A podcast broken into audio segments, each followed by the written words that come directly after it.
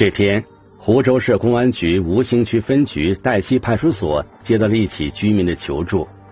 求助人谢进称，六天前，他的亲哥哥谢峰带着孩子苗苗一起到江苏去见苗苗的母亲，之后竟彻底失联了。抱走之后，就是过了六天了，一直没有回来。他的弟弟也是打电话给他，呃，电话不接，那么这个微信也把他拉黑了。啊，这个时候呢，他母亲也是非常着急。谢晋告诉民警，苗苗今年才两岁多，哥哥谢峰和嫂子前年离婚了，苗苗一直交由奶奶在抚养。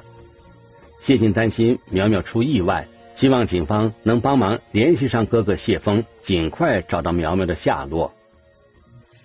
然后想让我们跟他父亲联系一下，看看能不能把小孩子带回来。他们提供了他父亲的电话，我们跟他父亲也也联系了。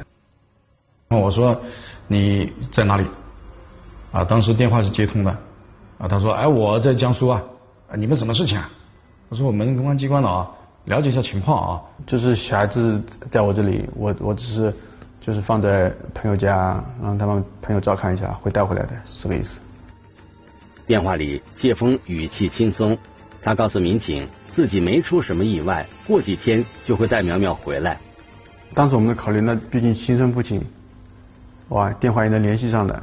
亲父亲，他本身就有个法定的一个监护人，亲生父亲把他带走了给前妻啊，那也是一个首先也是蛮正常的一个理由。然而，听完民警描述的通话内容，谢晋的情绪变得非常激动，他再三恳请民警千万不能听信他哥哥谢峰的说法。一定要尽快找到苗苗。苗苗的奶奶同样是情绪激动，非常担忧，情绪也比较激动。我这个儿子啊，呃，什么事情都做得出来的。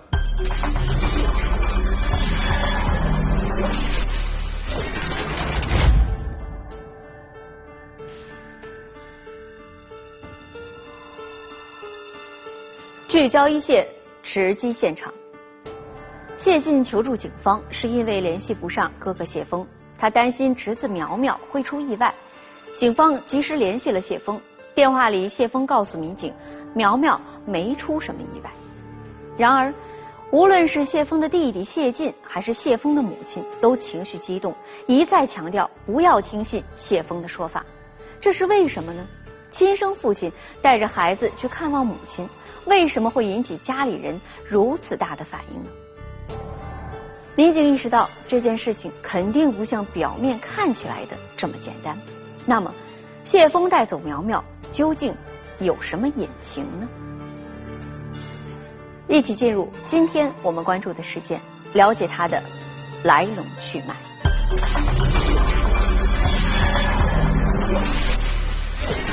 看似合理的举动，为何会让他们忧心忡忡？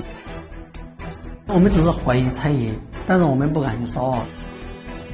闪烁其词的父亲，消失不见的幼童，不知道他会不会为什么会混到这个程度。一场闹剧的背后，究竟有着怎样的隐情？幼童失踪之谜，一线栏目正在播出。警方联系上了谢峰，也得知苗苗和亲生父亲在一起。谢晋依然希望民警能继续寻找苗苗。对家里面的人，就是老爱就是撒谎啊，说话就是不真实。谢晋告诉民警，回忆起侄子被哥哥带走时的一些细节，他感到非常蹊跷。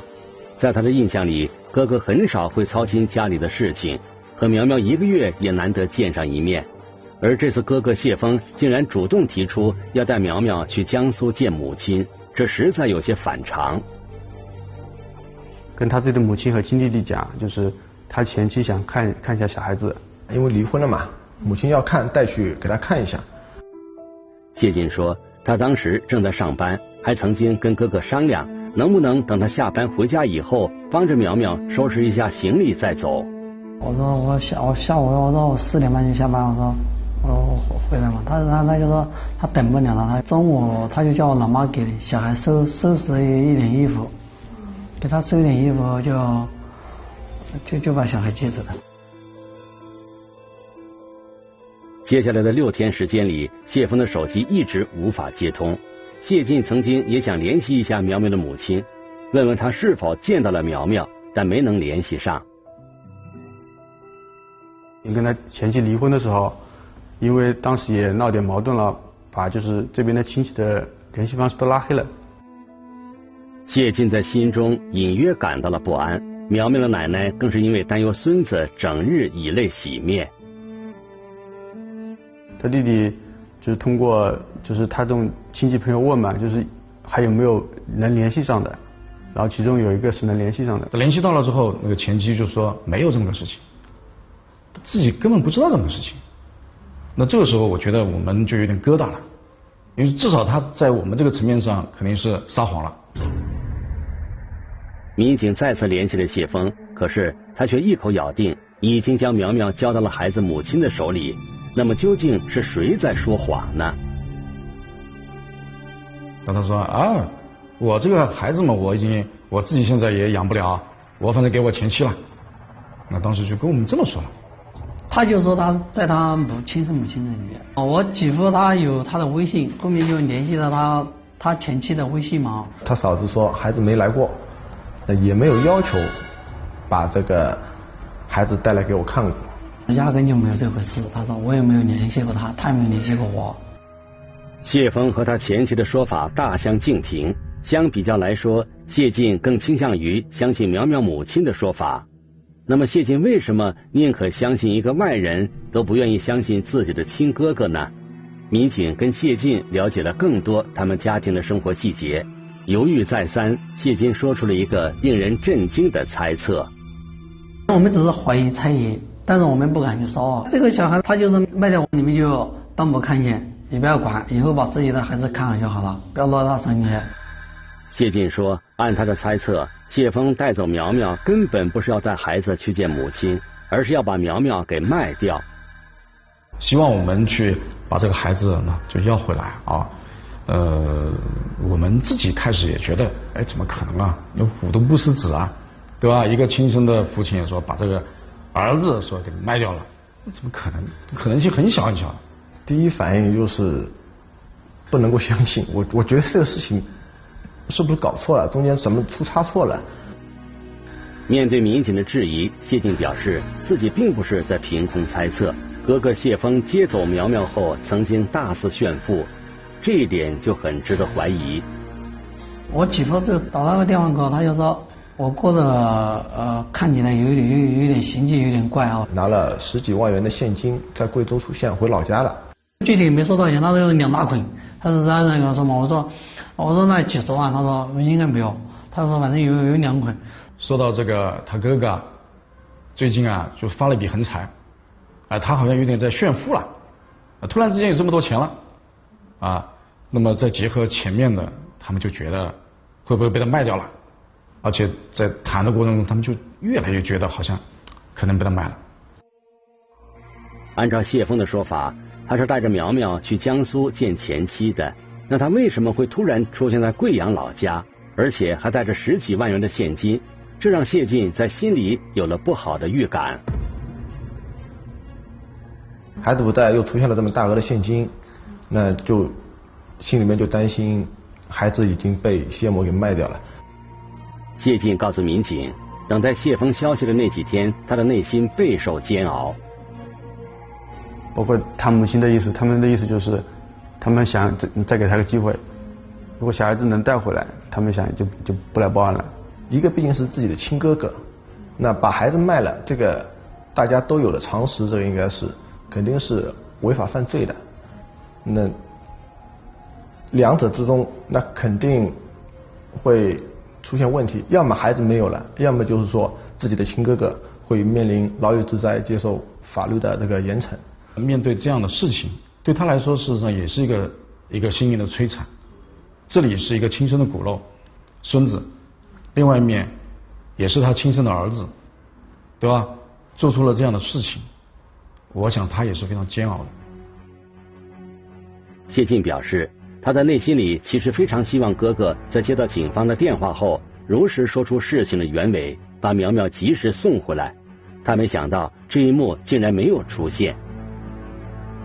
我不知道他会不会为什么会混到这个程度。那么谢晋的猜测会是真的吗？现在的苗苗到底置身哪里？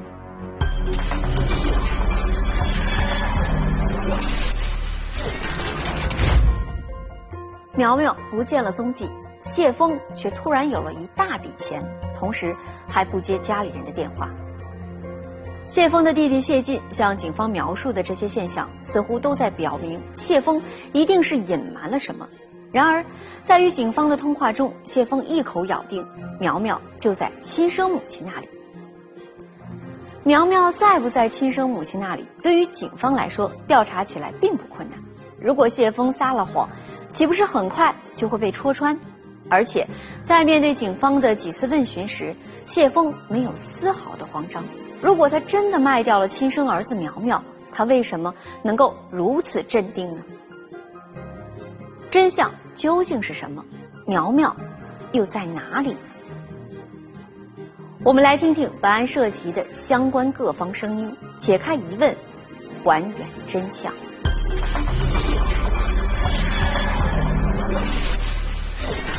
无视警告，极力隐瞒，畅游景区肆意挥霍，是内心坦荡还是强装镇定？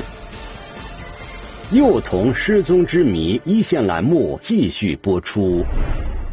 这个出租屋就是谢晋一家人在湖州的居住地。谢峰和前妻离婚后，苗苗的奶奶就带着苗苗从江苏常熟来到浙江湖州投奔二儿子谢晋，而谢峰依然留在江苏打工。不久后，谢峰和前妻都各自再婚了。你辛辛苦苦赚赚的钱，也也不容易啊。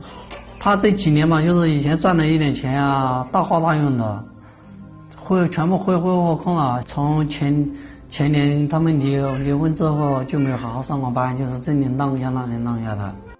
出租屋的条件十分简陋，苗苗和奶奶一起生活。作为父亲的谢峰对苗苗的生活几乎是不闻不问。有一次，他跟他哥哥联系说：“你小孩子在这里，你营养方面总要跟上。说说你呃从呃奶粉啊什么买点过来。”小孩那时候还小嘛，嗯，就是说叫他一岁多点，叫他说小孩需要奶粉，你买的。和他就是说他没钱，他就说我小孩子没关系的，你给他。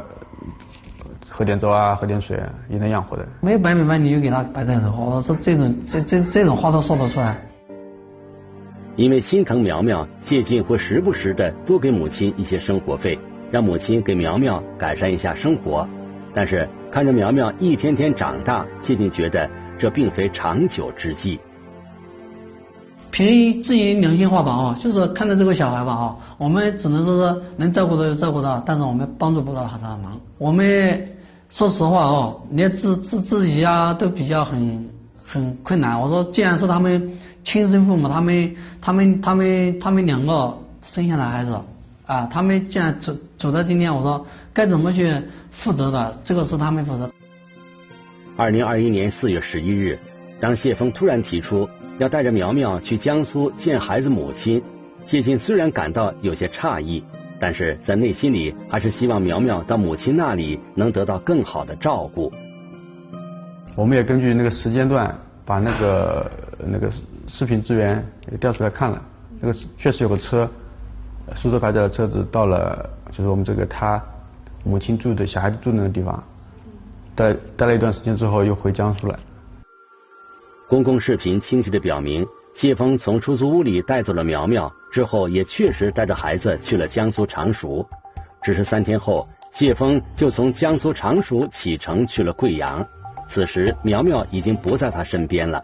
在常熟的这三天时间里，谢峰并没有联系他的前妻，苗苗也没有见到自己的母亲。就如果他卖掉小孩这个事情，如果是是是个事实的话，就是小孩子大概大范围就可能在常熟。但是也没法百分之百确定，我们只能心里有自己有个大概。谢晋及时联系了贵阳老家的亲戚，希望他们能向谢峰转达，只要苗苗平安，谢峰及时收手，家人还是愿意原谅他。谢晋也希望谢峰没有卖掉自己的亲生儿子，这一切只是一场误会。报案之后的话，呃，还是打电话给他的，告诉他了，我们已经报案了。不论是面对家人的质疑，还是警方的询问，谢峰都是同样的答复：苗苗现在身在常熟，非常安全。不过，此时的他也改口承认，苗苗确实没有被他送到前妻那里，而是暂时交给了朋友代为照看。他这样做的目的，只是为了报复自己的前妻。他说：“千万不要把小孩落到那个女的手上。”我说：“那个女的是谁？”他说：“总之你不要拿给那个女的。”我说：“那个女的是谁？”我说：“是不是他亲妈？”他们就家里人一定要要求他跟他那个朋友联系一下，看看小孩子到底现在怎么样。然后他当时跟呃跟跟那个他所谓的朋友也视频通话了，也看见那小孩子了。苗苗暂时安全，谢峰也表示会尽快带苗苗回家。这仿佛只是一场误会，但是谢峰回贵阳老家时拿的那一大笔钱又是从哪里得来的？办案民警敏锐的察觉到，谢峰告诉家人的那些话很可能只是一种托词。他是说啊，我过几天把孩子要回来，因为家里人催得比较紧嘛，逼得他比较紧，他就应付应付一下。事实上的话，他可能脑子里根本就没有想过要把小孩去抱回来。接下来，警方调查发现。谢峰还曾经在社交平台上炫耀过自己拿亲生儿子换了十五万八千元，把那个钱拍了视频，都在自己的朋友圈里面去炫耀的。当时朋友看到了，也有好多人劝他，就是呃把孩子去接回来，但是他也好像无动于衷，也没有觉得好像把这个孩子卖掉了有多么的好像十恶不赦一样的。他的那些朋友知道了之后，也给他发过短信。让他把孩子给领回来，但是呢，孩子父亲呢还是置之不理，还发了信息特意跟他说的，说你把钱还回去，用掉的多少不够，我们帮你想办法，就是赶紧去把孩子接回来，劝他的，就是劝他。别人都在善意的提醒的时候，然后他也没有一个悔改，也没有一个想要补救的措施。可能就是说，他认为自己毕竟是这个家里面的一份子，自己的母亲以及自己的弟弟。不会为了一个孩子去公安机关报案。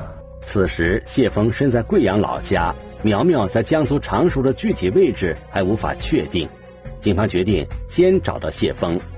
考虑到孩子的安危的问题，到底去哪里了？现在是不是还好？会不会被再次进行转卖？这一系列都是我们需要考虑的东西。嫌疑人他有个车，我们可以跟。然后小孩的话，就是当天去了去了那个常熟。然后我们当时的考虑，可能找嫌疑人更快。孩子还小，他呃在社会上的活动能力等于说是没有的，他不会自己独自在外面活动。呃，孩子父亲是一个成年人，呃，他出行各方面都是有自主能力的，我们也更容易能够找到他。通过他，然后再去找孩子。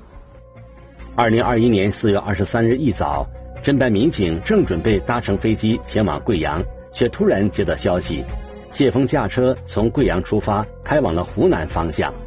侦办民警立即调整方案，退掉了机票，开车对谢峰进行了追击。行踪是不定的，呃，在变化。我们追他就追了三天了。高速上如果是拦截中，还是有一定的危险性。万一这个嫌疑人出现什么意外，没法开口讲话的话，后面可能就很被动了。谢峰的行驶轨迹十分奇怪，他从贵阳出发后，不紧不慢的开到了湖南岳阳。卡口分析在景点附近嘛，后来应该也去了湖南岳阳楼那边听了，后来就是一路开回来的话，就是可能中间下来吃个饭，边上转转，然后就上高速。老家在贵阳，但是他打工呢是一直以来都是在江苏、浙江这一带。近几年的话都是在江苏，所以的话，我们推断他是要往江苏赶。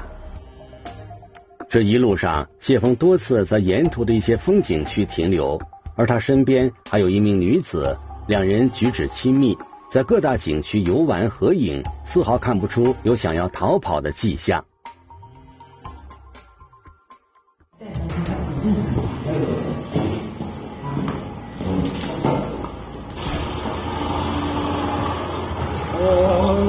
不不不，下一下，呃，我我我我听过，呃，好，下下一下了，下一下了，对，下一下了，嗯，什么东西？哦，没有，我们都都都就，就一个。当时呢，找到他的时候，他开始狡辩说小孩子没有卖掉，他说在朋友那里。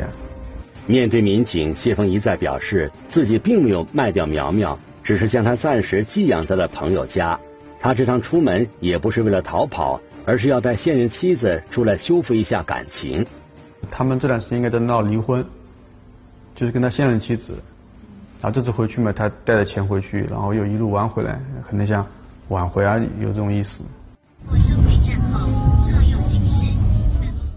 为了证实自己的说法，谢峰表示愿意带民警去找到苗苗，同时他也告诉了民警苗苗在江苏常熟的具体位置。因为那个地方是一个城中村，通过外围监控也也拍到这个小孩。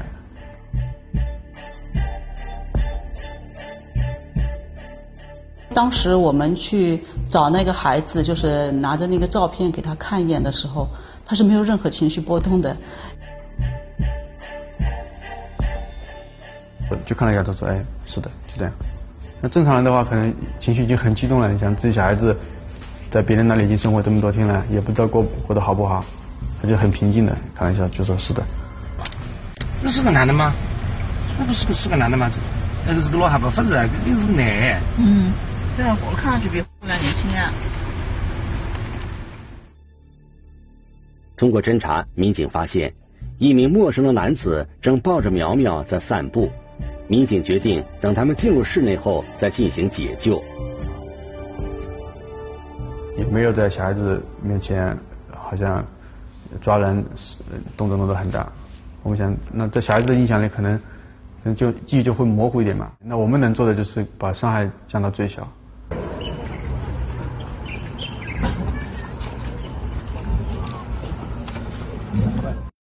这样光举的，光举的。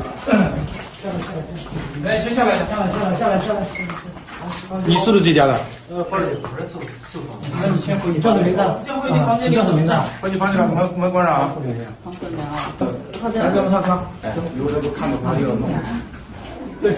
我们陪他玩一会儿的话，他就是跟我们大家也就，就是他他也不哭也不闹这样子，就还是挺乖的一个小孩。面对民警，该男子表示，苗苗是他收养的。他和谢峰还签过一份送养协议。哎，学不好啊，就知道你学不好。啊。哈哈。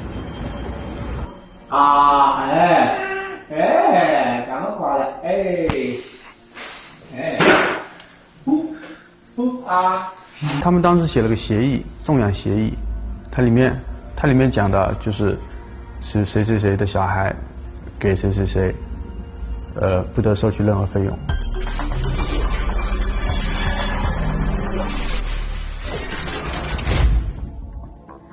按照谢峰的说法，他和前妻离婚后，曾经尝试修复关系，但是前妻却很快带着他们的大女儿改嫁了。为了赌一口气，他也很快的找到了现任妻子，并且领了结婚证。再婚之后，他和现任妻子经常会因为前妻以及苗苗的问题而吵架，已经闹到了要离婚的地步。谢峰说，如果能够找到一户人家领养苗苗，一方面减轻了他和母亲的负担，也报复了前妻；另一方面，没有了苗苗，他和现任妻子的矛盾也能变少，借此他可以挽回自己的第二段婚姻。此时的谢峰依然在强调，自己只是把苗苗交给了朋友抚养，并没有收取任何费用。那事实究竟如何？谢峰到处炫耀的那十几万元钱，又是从哪里来的呢？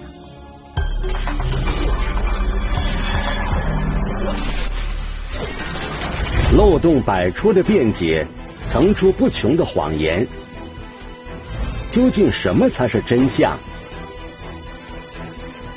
幼童失踪之谜，一线栏目继续播出。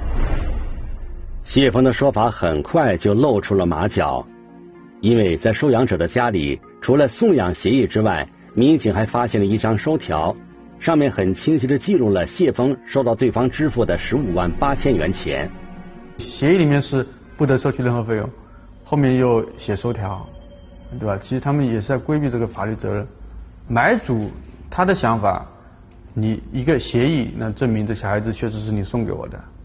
钱钱钱的收条，那是如果到时候你赖了，你说没有给我钱，对吧？你要把小孩子抱回去，那他不是损失了吗？所以让又让他写了收条。对此，谢峰告诉民警，这只是收养方为了感谢他特意支付的一笔营养费。有点掩耳盗铃一样的，但但他那个费用已经不是营养费了，因为小孩两年半，他这已经远远超出了这个范围了。民警调查发现，谢峰有相对稳定的工作，每个月的工资有一万五千元左右，这在当地已经非常不错了。那他为何要为了这十几万元钱就把亲生儿子给狠心卖掉呢？据谢峰说，这都是为了苗苗的将来考虑。他讲过，就是说，为了让孩子能够有一个更好的环境，呃，条件更好一点，他自己经济条件不行，但是他的这种说辞的话，对于我，对，在我们看来的话是非常可笑的。虽然一万五千元左右的月薪不算低，但是在谢峰看来，这些钱都不够他自己花销的，更谈不上抚养苗苗。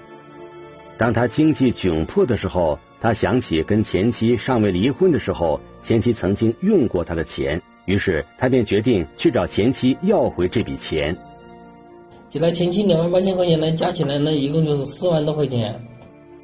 谢峰说，他之所以要这笔钱，还有一个重要的原因，那就是他为儿子苗苗选了一套房子，需要拿这笔钱去凑一下首付。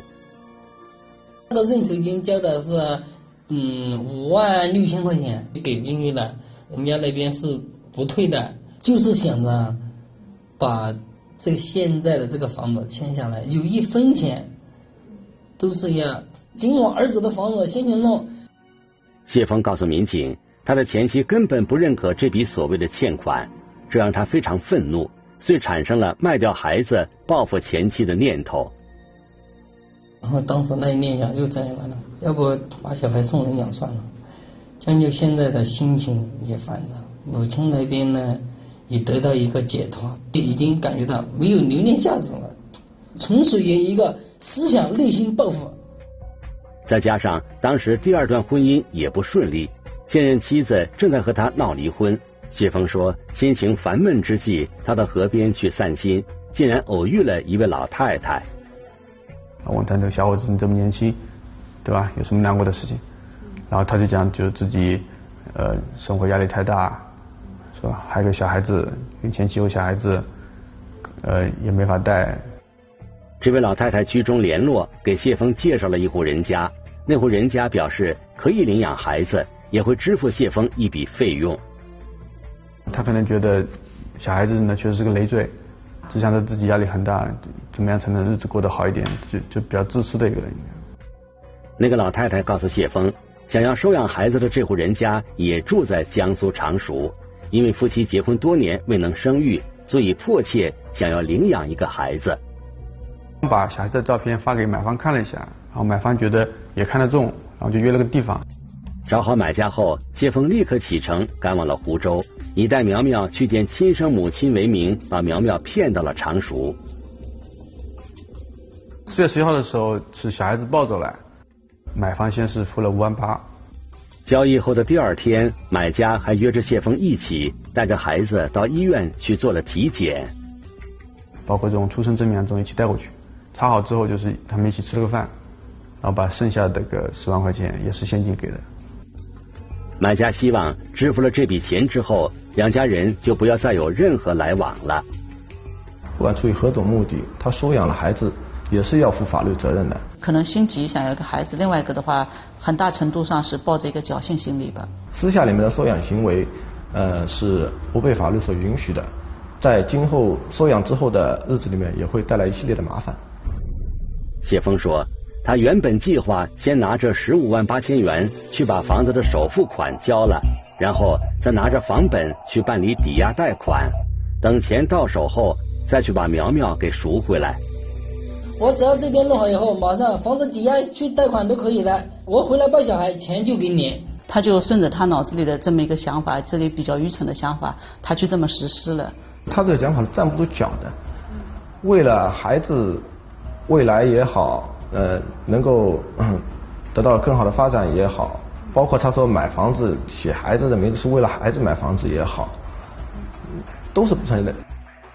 按照他这么说的话，他应该是为他的儿子打算了很多，但事实上孩子都已经给他卖掉了，他还为孩子筹谋了什么，对吧？所以这只是他自己为自己开脱的一个说辞。在民警看来，谢峰为自己编造的这一系列理由根本就站不住脚。他拿着就是那个卖孩子的十五万多的钱，他一直在路上是景区在旅游。他如果存心要把孩子接回来的话，这个钱他就不会去花，因为你孩子抱回来，你钱得还给人家。那事实上的话，就是说他一路在游玩，在旅游，然后那个钱他也一路在挥霍。事实很明显，他是违法犯罪，但但是他会去寻找一个冠冕堂皇的理由，呃，讲出来，可能就是为了让他们自己内心得到一份安慰吧。什么样？我看一下啊。哟，这什么？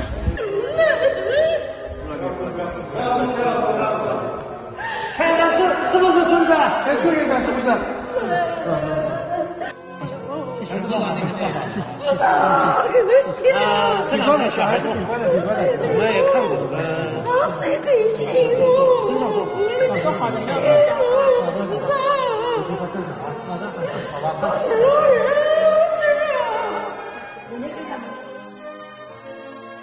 经历了一番波折之后，苗苗终于平安的回到了奶奶的身边。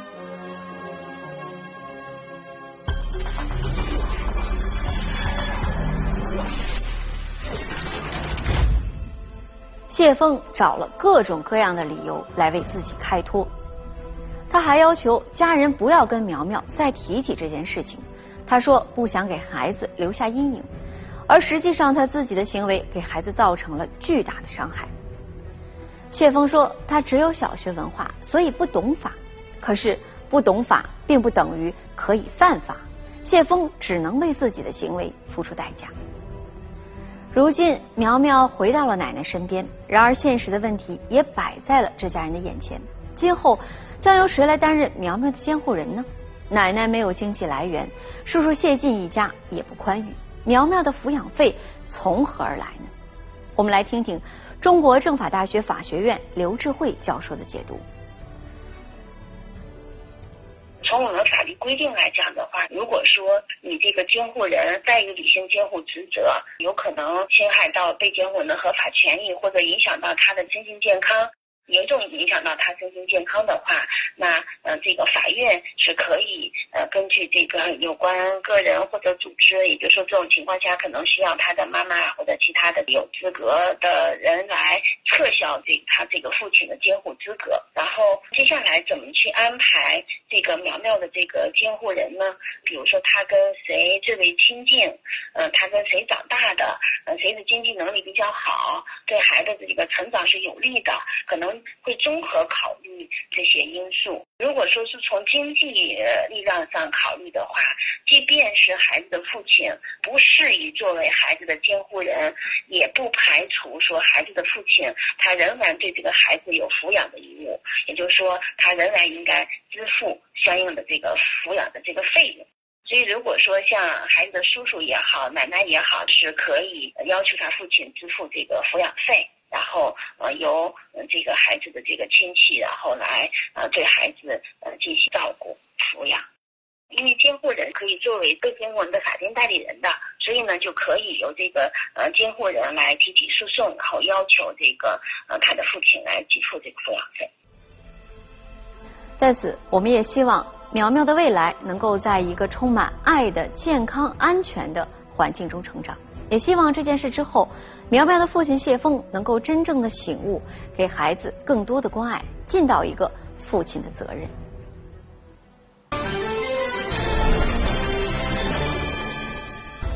如果您想了解更多的法治资讯，可以在微博、央视频中搜索“一线”，关注我们的官方账号。